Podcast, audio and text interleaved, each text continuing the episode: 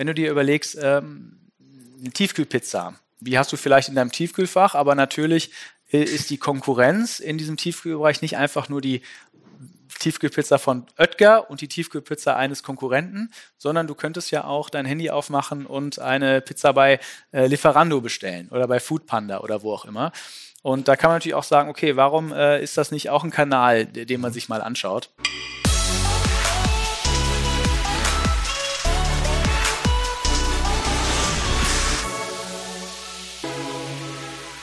Hallo, herzlich willkommen äh, zu Hause und herzlich willkommen, lieber Alexander. Das ist hier der Podcast Digitale Vorreiter und heute bei einer Live-Aufnahme. Wir sind nämlich auf der Knowledge Conference 2021 von Project A Ventures hier in Berlin. Und unser Podcast kommt wöchentlich raus, aber diese Konferenz ist nur einmal im Jahr und deswegen sind wir oder bin ich ganz besonders happy, dass wir heute von hier eine Live-Aufnahme nehmen können. Ähm, die kann auch zugeguckt werden von zu Hause.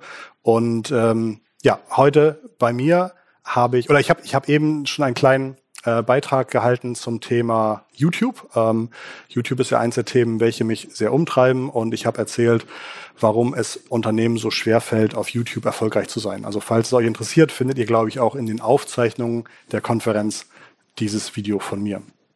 Äh, jetzt aber wird es wahrscheinlich noch viel spannender, denn ich habe hier bei mir, bei mir den Alexander Motzek und Alex ist unter anderem nicht nur Podcast-Kollege, sondern er ist auch äh, CEO der Oetker Digital.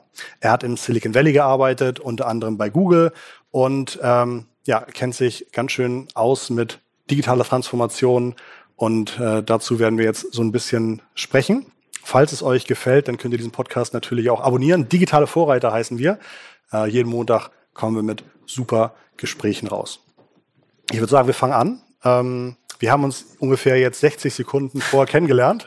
Ähm, ähm, äh, äh, aber ich glaube, wir, wir kriegen das ganz gut hin. Erstmal herzlich willkommen bei uns im Podcast. Vielen Dank, dass du da bist. Ähm, Alexander Mrotzek. Danke, Christoph. Freut mich sehr, dich kennenzulernen und vielen Dank für die Einladung. In der Vorbereitung habe ich natürlich so ein bisschen geguckt, was du alles so machst. Und da sind sehr, sehr spannende Sachen dabei. Und auch gerade dein aktueller Job ist sehr, sehr spannend und darüber möchte ich mit dir reden. Aber ähm, vorher möchte ich gerne wissen, was hast du gemacht, bevor du CEO bei Oetker Digital geworden bist?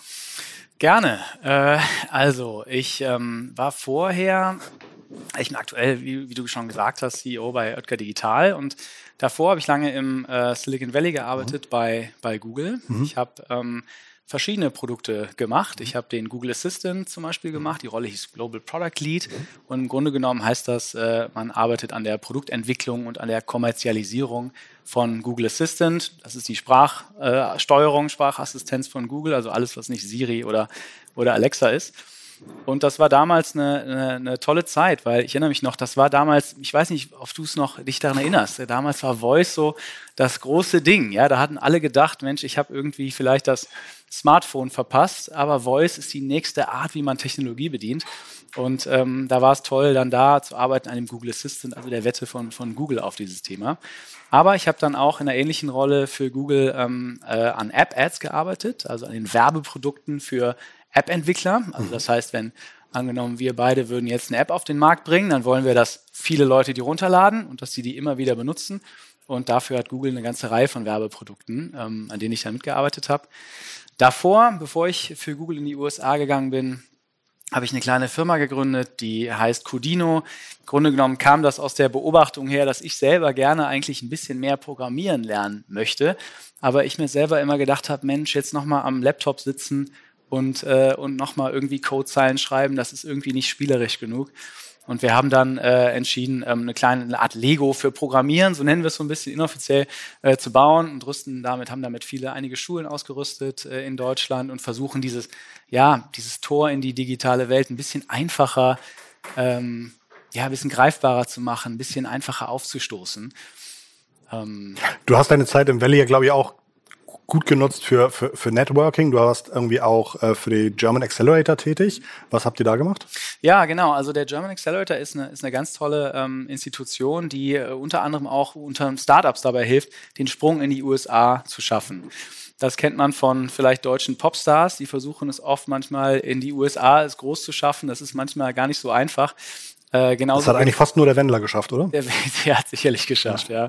ja. Äh, ähm, äh, so und äh, also bei deutschen Startups ist es vielleicht nicht ganz so schlimm. Da gibt es tolle Beispiele, wie es wie es gelingt, ja. Aber äh, es ist auch so, dass. Äh, fallen, dir, fallen dir welche ein? Also äh, Startups? Ja, also als ich da war, zum Beispiel N26 äh, mhm. äh, haben gerade den Sprung, äh, den Sprung geschafft. Ähm, auch, ja, die haben natürlich so, so eine tolle Power. Ich, äh, die sind natürlich nicht auf den German Accelerator mhm. angewiesen, aber da sind ein paar tolle Leute, die so ein bisschen helfen, die auch die Connection, die Brücke zwischen Deutschland und USA äh, aufbauen. Und genau, da habe ich dann ein paar Startups beraten, weil ich ja da in dem Umfeld war und, äh, und gedacht habe, Mensch, wenn ich ein bisschen was weitergeben kann, dann mache ich das gerne. Dann bist du zurückgekommen. Du wohnst jetzt ja auch wieder in Deutschland, oder? In Berlin. In Berlin, okay. Dann bist du zurückgekommen, äh, hast angefangen bei Oetker Digital. Mhm. Was ist Oetker Digital? Ja, tolle Frage. Also, die Frage Hat er mir nicht gegeben, habe ich selber überlegt. Äh, also ich glaube, um das zu erklären, ich erkläre erstmal kurz, was die Oetker Gruppe mhm. ist. Ja, denn die Oetker Gruppe ist ein, ein große äh, Unternehmensgruppe, die ganz verschiedene Unternehmen und auch sehr bekannte Marken umfasst. Also ich glaube, die bekannteste ist Dr. Oetker, Pizza, Backen, Müsli, Vitalis, ein paar große Marken kennen wir aus dem Supermarkt. Aber auch Radeberger gehört zur Oetker-Gruppe. Das ist, ähm, das ist der größte Brauer Deutschlands mit Jever, Schöpfhofer Weizen oder ich als Düsseldorfer Schlösser Alt natürlich. Äh, die Flaschenpost äh, letztes Jahr äh, äh, unter großen Medien äh, begleitend dazugekommen. Aber auch andere Unternehmen sind Teil dieser Gruppe. Also wenn wir von Oetker Digital reden, dann reden wir für, wir versuchen die Digitalisierungsbestrebungen der ganzen Oetker-Gruppe nach vorne zu bringen.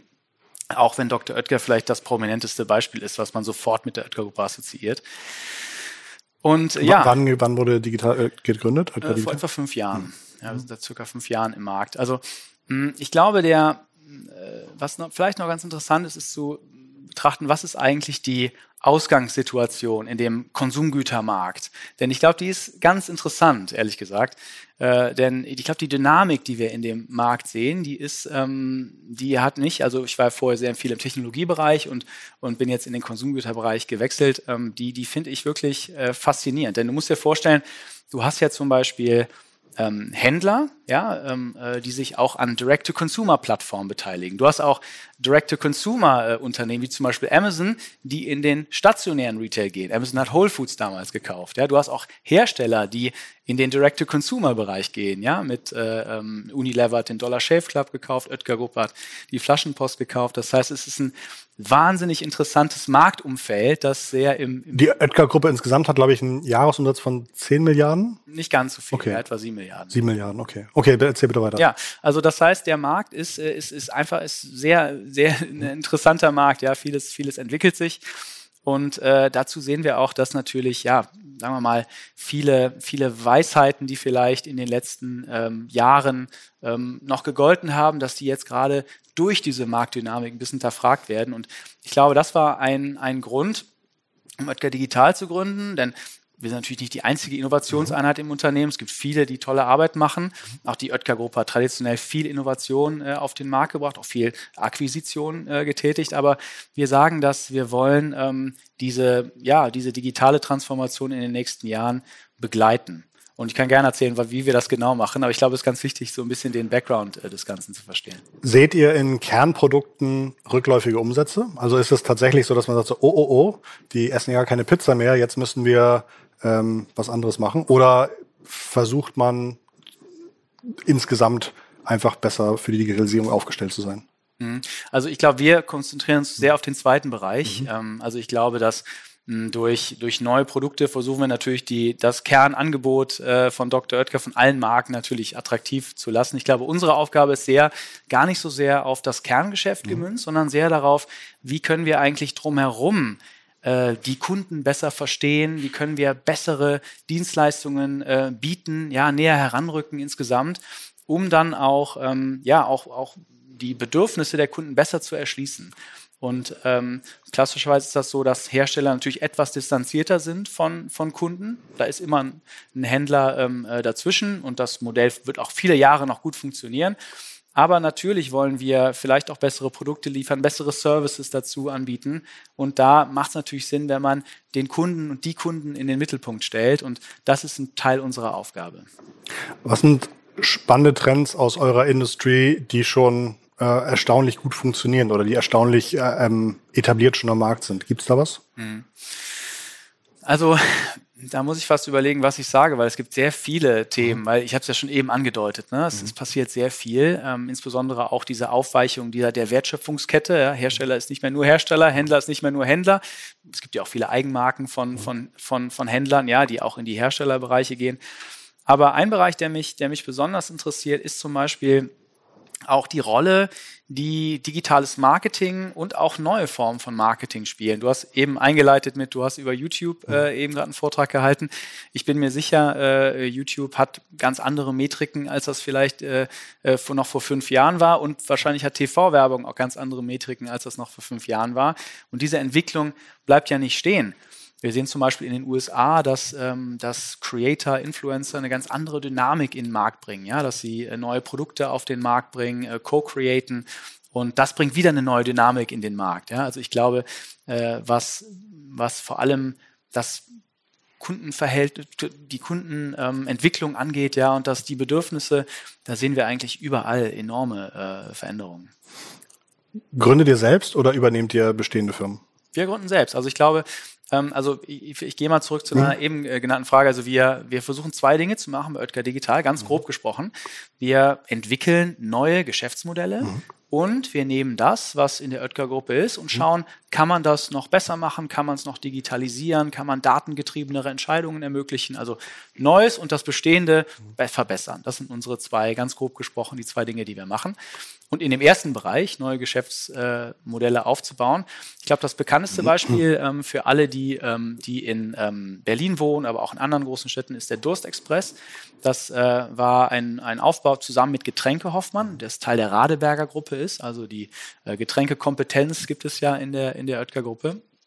Äh, haben wir äh, gesagt, Mensch, es macht eigentlich keinen Sinn mehr für, für Kunden, dass sie, weiß ich nicht, am Freitagabend sagen, Mist, ich habe keine äh, kein, kein Wasser mehr und fahre jetzt in den Supermarkt, tue es im Auto, schleppe das hoch in die dritte Etage, bringe das Pfand dann wieder zurück. Mit einer einfachen Value Proposition in 120 Minuten äh, liefern, kein Schleppen, Pfand zurückgeben. Ähm, das, das war dann eine Eigenentwicklung aus dem Oetker-Konzern und, und von uns. Und äh, jetzt ist das natürlich mit Flaschenpost äh, weiter, geht das Thema weiter, aber wir machen noch andere äh, Themen. Also zum Beispiel ein anderes äh, Geschäftsfeld, äh, in dem wir gerade aktiv sind, ist, heißt Jewit. Mhm. Äh, und da, vielleicht geht es dir wie mir, in der, zumindest in der Hochzeit des Lockdowns, als wir noch nicht wieder zurück im Büro waren, als wir alle noch nicht geimpft waren, da war es so, ich hatte viele Meetings, ja, und manchmal hat man vielleicht nur eine halbe Stunde Mittagspause und es ist nicht mehr ganz so einfach, so ging es mir zumindest, mich gesund zu ernähren.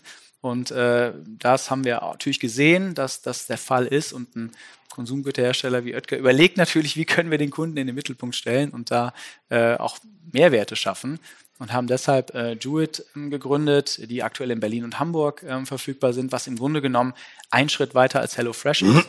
HelloFresh kriegt man die, ähm, die Kochboxen, kann die selber kochen, mache ich auch gerne, ja, ist ein tolles Modell.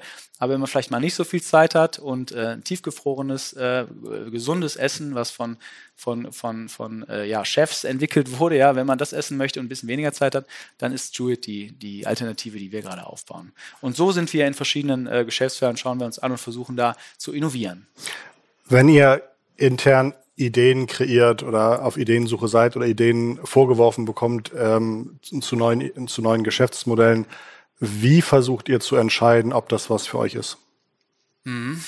Also ich glaube, mm, ich, ich sag mal so, wir versuchen aus einer äh, Position heraus zu argumentieren, wo wir uns bewusst sind, dass wir äh, kein klassisches Startup sind, sondern wir agieren ja in einem äh, Konzern, auch wenn wir nicht in Bielefeld sitzen, sondern in Berlin, äh, versuchen wir natürlich zu schauen, was sind denn Modelle, wo die Kompetenzen, die in der Oetker-Gruppe vorhanden sind, die Vorteile, die Assets, die vorhanden sind, wo wir sie auch so einbringen können, dass man sagen kann, ja, es macht Sinn, dass wir hier äh, das entwickeln. Das kann no wie würdest, sein. Genau, wie würdest du eure, eure größten drei, vier Kompetenzen äh, benennen? Was, was, was sind das? Mhm.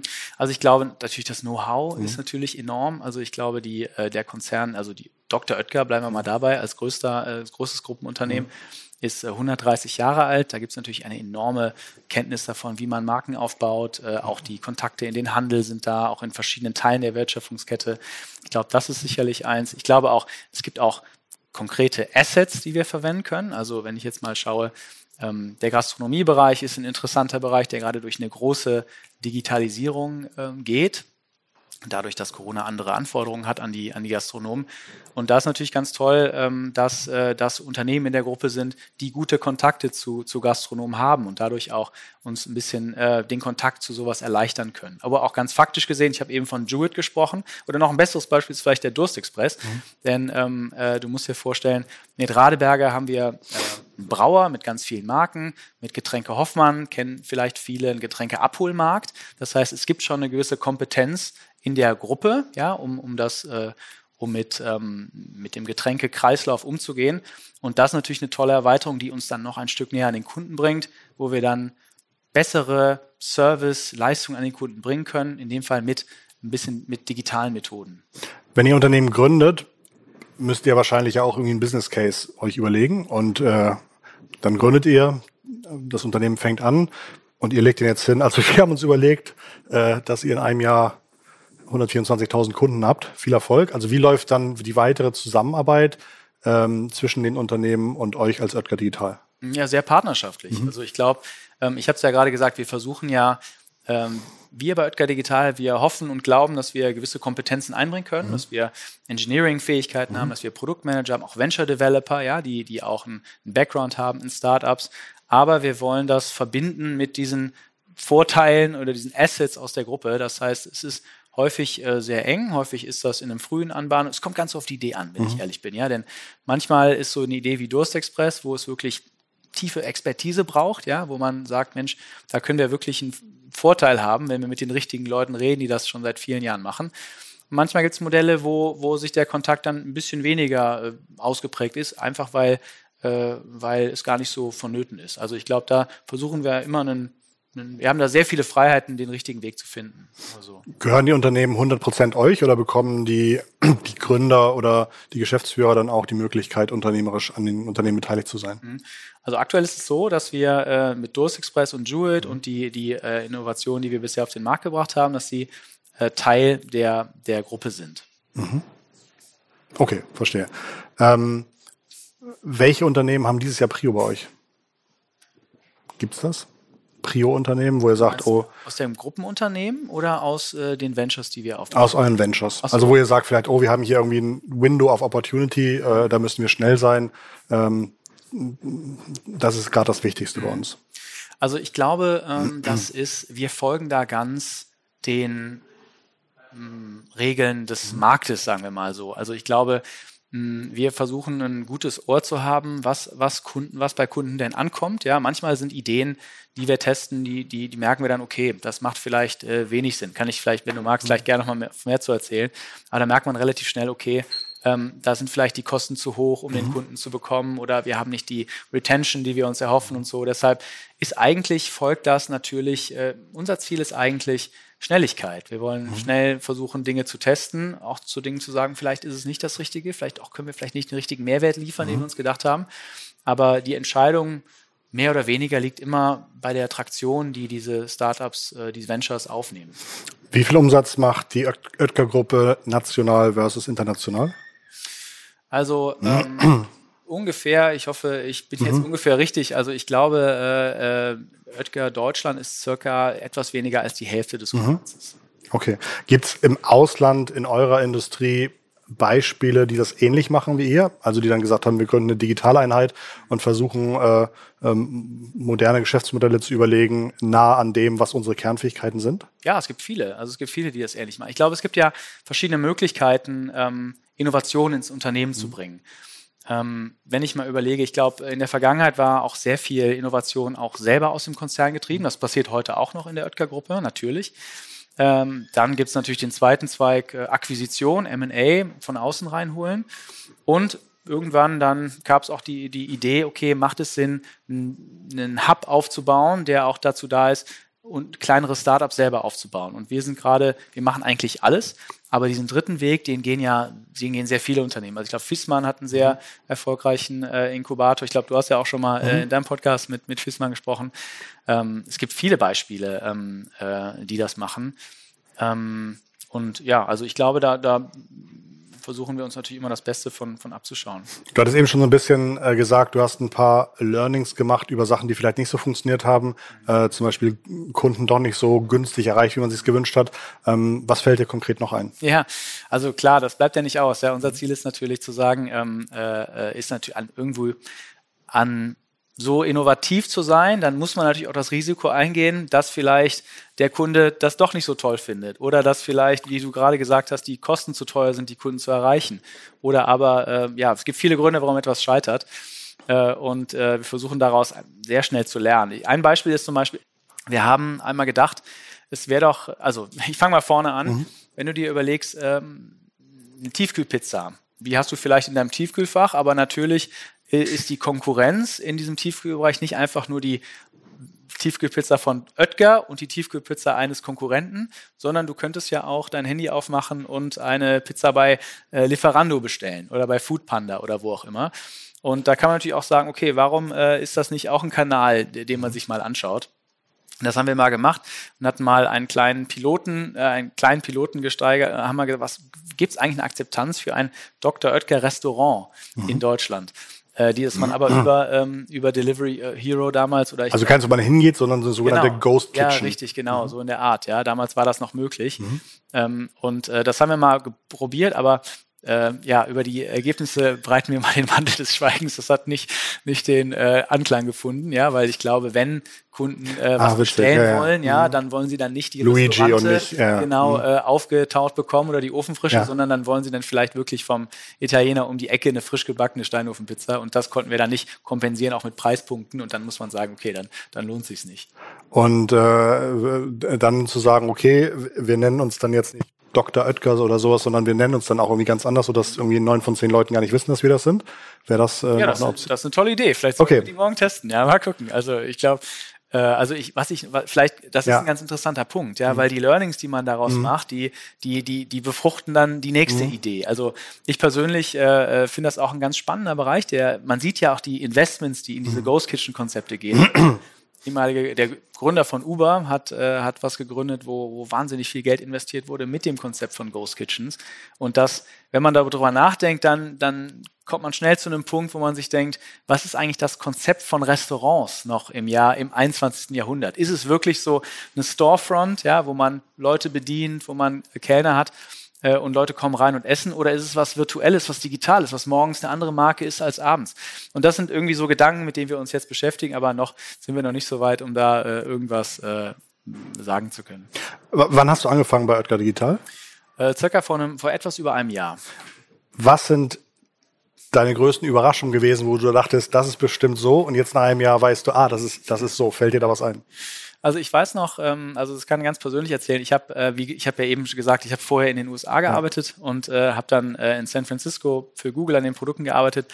Mein war dann in Bielefeld und habe dann mir alles angeschaut und natürlich äh, ist das eine, die Tradition von von Google ist nicht zu vergleichen mit der Tradition von der Oetker Gruppe und äh, das sieht man natürlich auch. Ja, äh, also äh, ich glaube, Google ist jetzt 25 Jahre alt, die Oetker Gruppe ist 130 Jahre alt und natürlich auch in, dem, in der Architektur merkt man das natürlich ein bisschen. Ich weiß noch genau, dass ich damals äh, nach Bielefeld gegangen bin und ähm, alle kennengelernt habe und wusste noch, ähm, äh, da sich diese Architektur mich beeindruckt hat, weil sie wirklich zum Teil, ähm, sagen wir mal, nicht so googly ist wie ein Google-Büro. Ja? Aber äh, das ist eigentlich das, was ich sagen will. Was mich wirklich überrascht hat, ist die, die Offenheit und die, ähm, die Lust auf Neues, äh, die in der Geschäftsführung der Oetker-Gruppe herrscht, äh, nah am Kunden zu sein, äh, bestehende äh, Dinge, die funktioniert haben, auch äh, auf den Prüfstand zu stellen und Neues zu wagen. Und ich glaube, das war eigentlich mein größtes Learning, dass ähm, das trotz vielleicht, vielleicht könnte man auch sagen, dass äh, eine lange Tradition kann auch immer mal ähm, ja, ein Rucksack sein, den man mit sich rumschleppt, aber ich habe das immer wahrgenommen als eine sehr fortschrittsbejahende Kultur, die, die ich sehr schätze. Sitzen die Unternehmen auch in Bielefeld oder sitzen die dann in Berlin, Hamburg oder an anderen Hotspots deutscher Digitalisierung? Du meinst die Ventures, die ja. wir machen? Ja, also wir sind aktuell, also der Durstexpress äh, äh, ist in Berlin, ja. ähm, äh, Jewett auch in Berlin, also da haben wir schon immer eine Nähe auch zu Oetker Digital. Ja. Hm, wie schwierig fällt euch die Akquise von Talenten? Äh, ich glaube, also ich, ich rede über das Thema sehr viel mhm. mit, mit, mit Freunden mhm. ähm, und ähm, ich sag mal so, also ich habe schon den Eindruck, dass in der Corona-Zeit viele, ähm, ja, die, die, die Wechselwilligkeit der Mitarbeiter und auch der, die Aktivität, die wir auch sehen, was bei uns reinkommt an, an Bewerbungen, ist, ist äh, auch höher, ja, als, als es vielleicht äh, vor einem Jahr noch war. Hm, also wir versuchen, die Frage zu beantworten. Wir, wir möchten das Beste aus beiden Welten bieten und mhm. möchten auch den Talenten, die wir ansprechen, versuchen, ein Umfeld zu bieten, wo man einerseits auf, ähm, auf den Traditionen der Oetker-Gruppe aufbauen kann und, und auch, wie soll ich das sagen, auch eine, eine, starke Company im Rücken hat, aber gleichzeitig auch den Mut und das Risiko eingehen kann, um Neues äh, zu, zu wagen. Und das ist so die Value Proposition, um mal in, im Produktkontext zu sprechen, die wir anbieten wollen und äh, hoffen da tolle Leute zu begeistern, die, die zu uns kommen. Wenn du ein Venture startest und irgendwie nach drei oder sechs Monaten reingucken musst, weiß nicht, der Chef ruft an und sagt, äh, Alex, wird das was oder wird das nichts? Äh, was sind Kennzahlen, auf die du gucken würdest? Mhm. Ja, das hängt natürlich immer ein bisschen ab vom, ja. äh, vom Geschäftsmodell. Ja, also ich glaube, ähm, ich sag mal so, ich mache es mal konkret am Beispiel mhm. von, äh, von Durst Express. Mhm.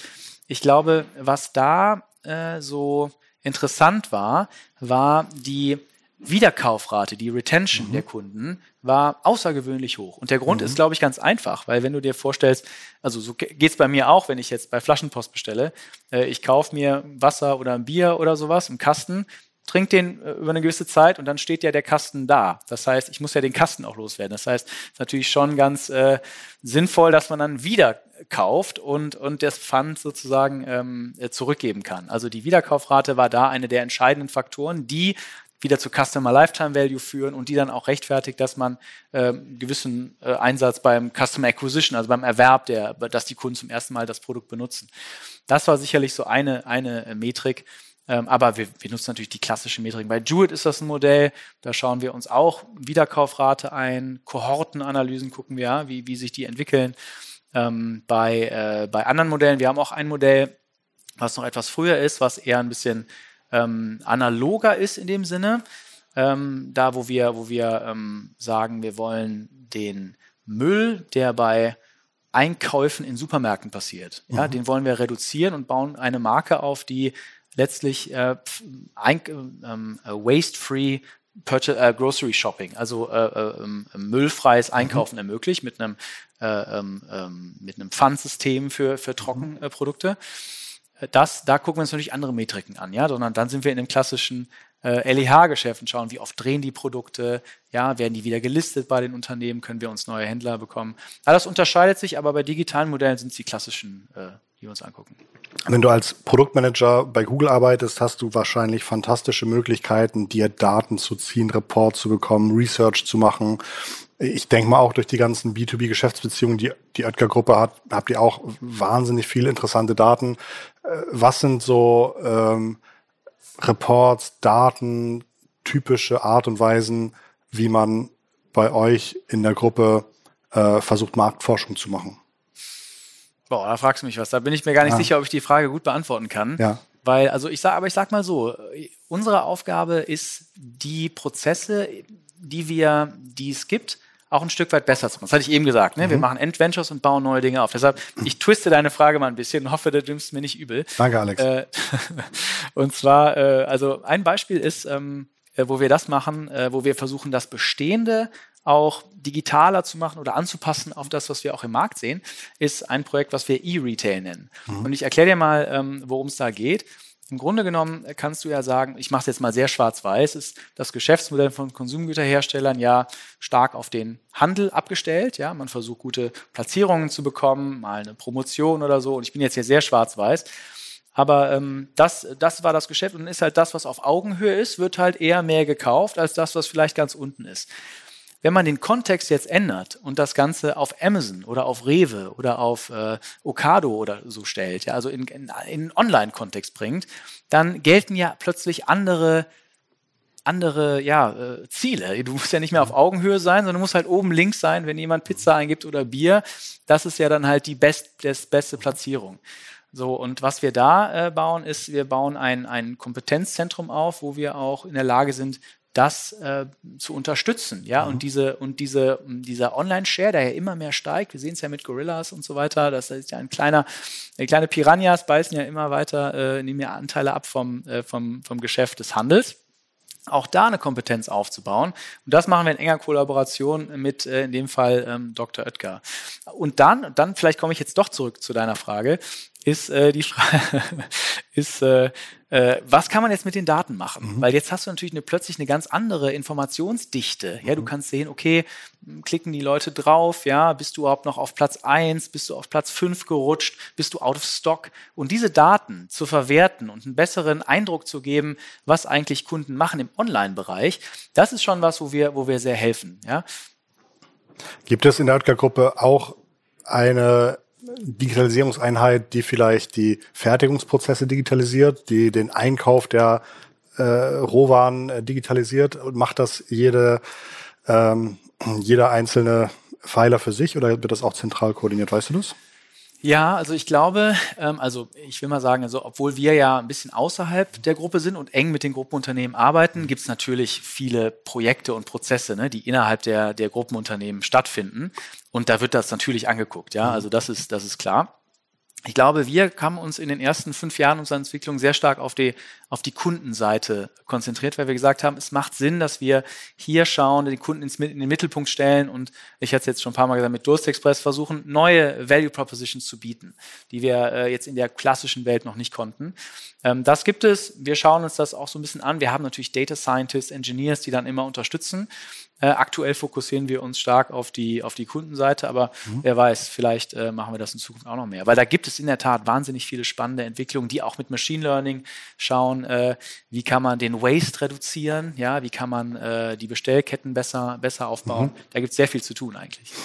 Investiert ihr auch gemeinsam mit anderen Investoren in Startups oder gründet ihr momentan aus eigenem Geld alles selber oder nehmt ihr externes Geld auch auf? Äh, also wir bei Oetker Digital, wir konzentrieren uns gerade darauf, ähm, äh, eigene Unternehmen mhm. zu bauen. Es kann sein, dass wir, dass wir in Zukunft auch ähm, Companies bauen, wo wir früher externes Kapital mhm. aufnehmen. Mhm. Das ist durchaus möglich, weil ich glaube, irgendwann hilft es auch, ja, äh, auch andere Expertise reinzuholen.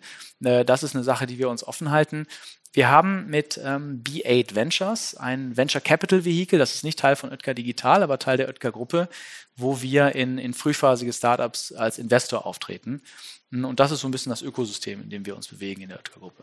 Wenn jetzt Gründer haben, die zuhören und sagen, sie möchten gerne ein Unternehmen gründen, das ihr entweder mal toll aufkauft oder mit dem ihr zusammenarbeiten wollt, was sind deine Top Geschäftsfelder, wo du sagst, oh, wer da jetzt gründet, ich glaube, das ist ein tolles, äh, tolles Zeitfenster gerade. ja, das, das, ist eine schöne Frage. Ich glaube, ähm, also ich hatte es eben schon angedeutet, ich, ich mhm. finde den, den Gastronomiebereich mhm. wahnsinnig spannend. Eben, und ich will es auch klären, wieso. Ich habe es mhm. eben schon leicht angedeutet. Mhm. Ist, ich glaube, Gastronomie ist, äh, ist ein Bereich, der durch die Corona-Pandemie natürlich wahnsinnig stark betroffen war. Plötzlich sind wir in einer Situation, wo es viele, wo man QR-Code auf dem äh, auf dem Tisch hat, um, eine, äh, um Menü zu bestellen. Und ähm, ich glaube, dass die Digitalisierung von Gastronomien, Restaurants in allen Facetten, sei es äh, Ordering, da sehen wir ja wahnsinnig viel Bewegung mit, mit Lieferdiensten. Wir haben eben schon über Ghost Kitchens gesprochen, also dieser ganze Gastronomiebereich. Da glaube ich, wenn wir aus dem Jahr 2030 auf unser heutiges Gespräch zurückgucken, da werden wir bestimmt sagen, Mensch, da hat sich einiges äh, getan. In welche Richtung das geht, wissen wir natürlich nicht, aber ich glaube schon, dass da sehr viel Innovationskraft im Markt gerade entsteht. Ein anderes Feld, was ich äh, persönlich auch ganz spannend finde, ist, ich hatte das eben auch schon angedeutet, ist, äh, oder eine Frage, die ich mir stelle, ist aber auch wieder, wenn wir da aus dem Jahr 2030 auf heute schauen, ich glaube schon, dass ähm, die, man darf nicht ignorieren, glaube ich, welche äh, welchen Einfluss Creators und Influencer auf äh, das Kaufverhalten von, ähm, von Millennials haben. Das sind nun mal die, die, die Kaufentscheider von morgen. Mhm. Und man sieht auch zum Beispiel in den USA, dass diese Creators, ähm, ja, Firmen selber gründen ja, und mhm. co-createn und da auch eine große Rolle spielen und auch mit den Mitteln von digitalem Marketing da eine ganz tolle Art haben, äh, ihre, ihre Kunden, neue Kunden zu finden. Und das finde ich auch ein ganz spannender Bereich, wo wir, glaube ich, auch in den nächsten Jahren viel Entwicklung sehen werden. Cool, vielen Dank. Äh, ich hatte, ich hatte auch gesagt, du bist ja Podcast-Kollege von mir. Du hast einen Podcast. Endlich lerne ich, wie die Profis es machen. Ja? ähm, dein Podcast heißt? Digitale Optimisten. Digitale Optimisten, genau. Äh, ähm, ähm, was äh, hast du da zuletzt so gesprochen? Ich habe mal ein bisschen reingehört und mir ist irgendwie aufgefallen, du hattest so ein bisschen die äh, digital äh, politischen Sprecher der Parteien gehabt vor der Wahl.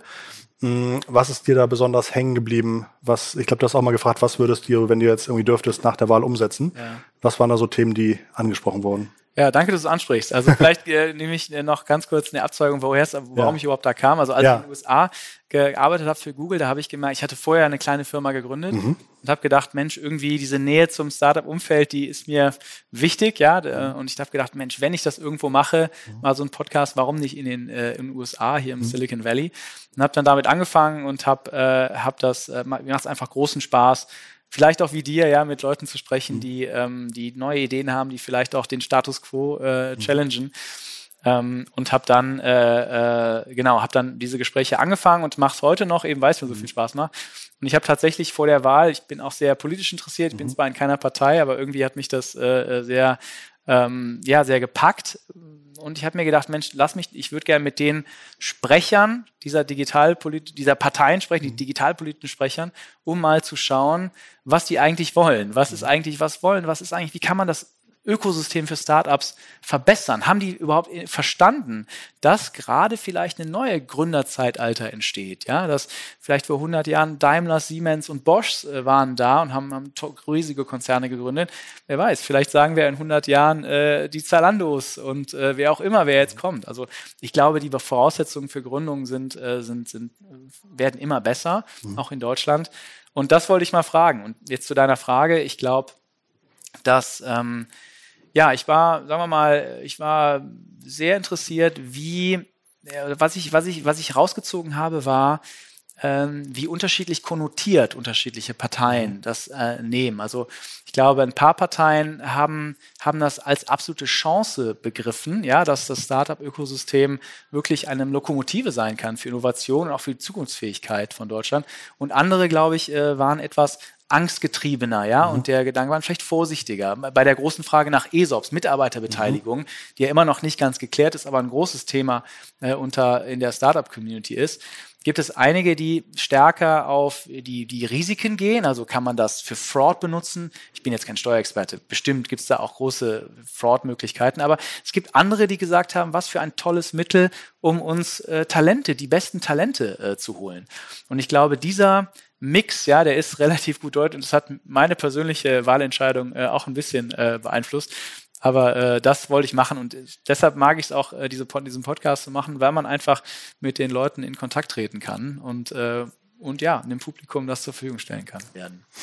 Ein zweites cooles Format, das du in deinem Podcast hast, heißt Hear Us Grow. Äh, was ist Hear Us Grow? Ja, ich habe ähm, ich hab irgendwann mal gesagt, äh, Mensch, ich rede einfach nur mit den Startups einmal mhm. und dann ist natürlich mhm. alles immer manchmal toll, manchmal nicht so gut, ja, aber eigentlich fände ich es ja toll, wenn man mal so ein bisschen über eine Zeitraumbetrachtung die Startups sieht. Und dann, dann, also ich habe, mein Gedanke war, kann man nicht auf dem Beifahrersitz sitzen des Startups und dann sagen, Mensch, was lief diesen Monat gut, was läuft schlecht und was wollen müssen wir eigentlich noch machen? Und das zeigt diese Amplitude, die das Startup-Leben ja ist. Ja, mal ist man der Größte oder die Größte und manchmal will man einfach nur im Bett liegen bleiben. Mhm. Und das war mein Ziel, so ein bisschen äh, den Hörern näher zu bringen. Und deshalb haben wir immer drei Startups äh, für ein halbes Jahr, die einmal im Monat ähm, ein Update geben, wo sie stehen. Und das Ziel ist, dass die, die Hörer so ein bisschen bisschen auf dem Beifahrersitz sind. Mir macht es großen Spaß. Aus welchen Branchen kommen die Unternehmen? Also der, der aktuelle Batch, der ist jetzt bald beendet. Die äh, fünf Folgen, äh, die sechste Folge kommt bald online. Äh, ist, äh, also wir haben ähm, einerseits äh, Freshflow heißt die Company, das ist im Supermarktbereich. Ähm, äh, die, die sagen, es werden wahnsinnig viele frische Lebensmittel, Tomaten, mhm. Salate einfach weggeschmissen und, äh, und das ist doch doof. Da wollen wir einen schlauen KI-gestützten Algorithmus nutzen, um halt den Marktleitern zu befähigen, nicht mehr entweder zu viel oder zu wenig zu bestellen. Dann ein anderes Startup ist Journeyman. Das geht in einen, in einen Bereich, der auch, ähm, der glaube ich gerade total boomt, insbesondere nach Corona, ist, wo kriegt man eigentlich die richtigen Leute her? Mhm. Ja, denn plötzlich merken viele, Mensch, wir brauchen äh, Leute und, und vielleicht äh, geht die demografische Entwicklung in eine Richtung, wo man immer mehr Leute braucht. Und das macht Journeyman für den Bereich äh, Handwerk, mhm. der ein bisschen übersehen wird vielleicht, der nicht ganz so Teil der Bubble ist, aber ähm, ganz spannender Bereich. Es dauert länger, einen, einen Elektriker ja. einzustellen als ein Software-Engineer. Äh, das wusste ich auch nicht. Äh, aber das macht Journeyman. Und ähm, die, äh, das dritte äh, Startup heißt Unbind, das ist im Gastronomiebereich und versucht, die Kassendaten, die Restaurants haben, zu digitalisieren mhm. und daraus, äh, ja, sagen wir mal, den Getränkeherstellern auch bessere Informationen zu geben, was eigentlich im Out-of-Home-Bereich konsumiert wird. Mhm. das ist also ein Data Play, aber auch gleichzeitig ein sehr interessanter Three-Sided Market, gar nicht so einfach, aber äh, sehr interessante Reise auch für, für Unbind. Journeyman klingt für mich total spannend. Mhm. Ähm, und das letzte Startup klingt für mich so, als würden viele ähm, Gastronomen sagen, so, oh, ich will gar nicht, dass alles digital ist. Da gibt's bestimmt noch die eine oder andere Hürde, überhaupt erstmal das Vertrauen zu bekommen, dass irgendwie alle Daten aufgeschrieben werden, kann ich mir vorstellen. Ja, das kann sein, ja. Also ich glaube, dass, wenn ich jetzt mal äh, so in, in meine Gespräche mit Benedikt, so heißt ja. der Gründer, reingehe, der hat auch schon eine tolle Value Proposition mhm. und sagt im Grunde genommen, äh, äh, Mensch, du kriegst einfach Geld dafür, dass wir deine Kassensysteme, dass wir die Daten ähm, aggregieren können mhm. und nutzbar machen können. Also im Grunde genommen sehr wenig Aufwand für mhm. den Gastronomen und ein finanzieller Benefit. Also der Pitch ist relativ gut auf der Gastronomseite, glaube ich. Aber ich glaube, klar, das ist natürlich, die sind relativ am Anfang äh, und äh, haben da einige Hürden. Aber ich glaube, das, das ist ganz, ein ganz interessantes Modell. Spannend. Ja, äh, Alex, letzte Frage schon.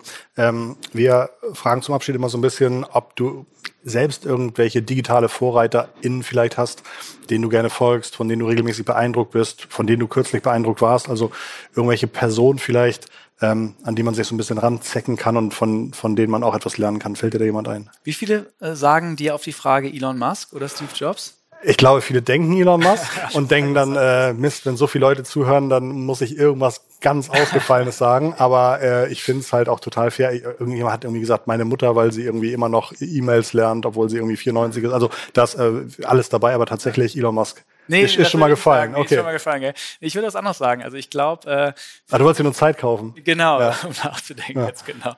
Ich glaube, für mich ähm, ist, äh, also ich finde Jack Dorsey äh, mhm. äh, sehr beeindruckend, der Gründer von Twitter.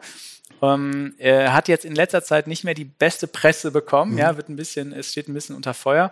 Wofür? Aber, also. Ja, also ich glaube, ähm, Scott Galloway, ich weiß nicht, ob mhm. du den kennst, ne, ein großer äh, Influencer, der äh, hat mal gezeigt, wie viel äh, Jack Dorsey eigentlich in seinen Quarter, in seinen Annual Reports oder seinen Quarterly ah, okay. äh, äh, Shareholder Meetings spricht. Mhm. Und da hat er ganz wenig mhm. Redeanteil und er macht ja auch Twitter und Square parallel. Mhm. Und ich glaube, da gibt es so ein bisschen Kritik, dass er sich nicht fokussiert.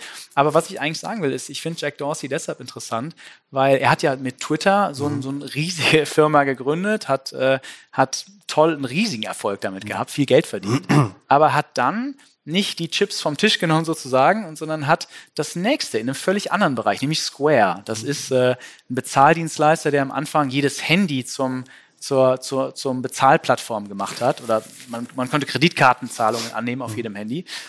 Und das fand ich äh, so toll, den Mut, den er hatte, mhm. quasi weiterzumachen. Zu sagen, ich bin noch nicht fertig, sondern ich mache das nächste.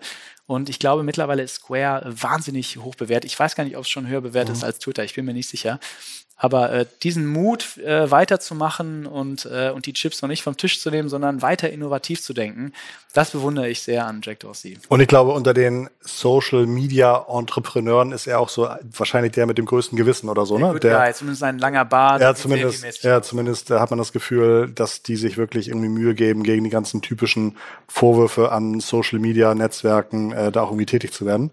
Ähm, und immer wenn es so die äh, Anhörung gibt, wo dann irgendwie alle Google, Twitter, Facebook hinkommen müssen, da finde ich, äh, sieht er irgendwie noch am menschlichsten aus. das ist gut, ja. Okay. Ja, sehr schön. Das ist ein, äh, ich glaube, er ist, nee, auf jeden Fall ist er noch nie genannt worden. Äh, toll. Dann sind wir mit unserer Folge äh, schon am Ende. Wir freuen uns sehr über dieses neue Setup mit Zuschauern. Ähm, ich habe hier die ganze Zeit äh, mich von der Seite leider nur gesehen. Ähm, hätte wahrscheinlich ein paar Mal öfter in die Kamera gucken können, aber that's live. Ab Montag, ab nächster Woche Montag sind wir dann wieder als Audio-Version only verfügbar. Aber das war Digitale Vorreiter, dein Podcast zur Digitalisierung von Vodafone mit Alexander Motzek von Oetker Digital. Mir hat's sehr gefallen. Ähm, ganz lieben Dank, dass du hier warst bei uns. Ich hoffe, euch jetzt auch gefallen. Und wenn es euch gefallen hat, dann abonniert unsere Podcasts. Mein zuerst und wenn dann noch was frei ist, dann auch gerne sein. Und äh, habt eine gute Woche. Ganz liebe digitale Grüße von Alex und Christoph. Macht's gut. Ciao.